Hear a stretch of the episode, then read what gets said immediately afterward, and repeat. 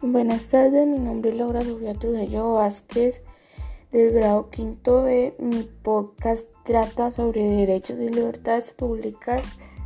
Bueno, pregunta número uno. Inherentes al ser humano, los derechos humanos son una conquista histórica que busca establecer límites al poder en un monumento histórico determinado que se fundan en la dignidad del ser humano y se conceptualizan en los principios de igualdad y libertades.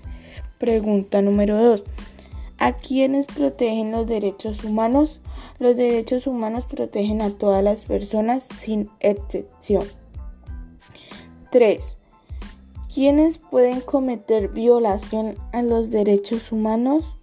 En la medida en que los estados es garante de los derechos humanos, sus agentes son los que cometen violaciones de los mismos derechos. ¿Cuáles son las libertades fundamentales de los humanos o ciudadanos? Roosevelt definió cuatro libertades básicas como derechos inalienables de todas las personas.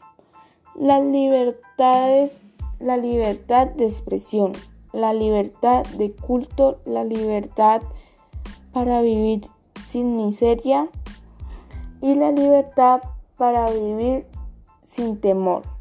Muchas gracias. Hasta luego.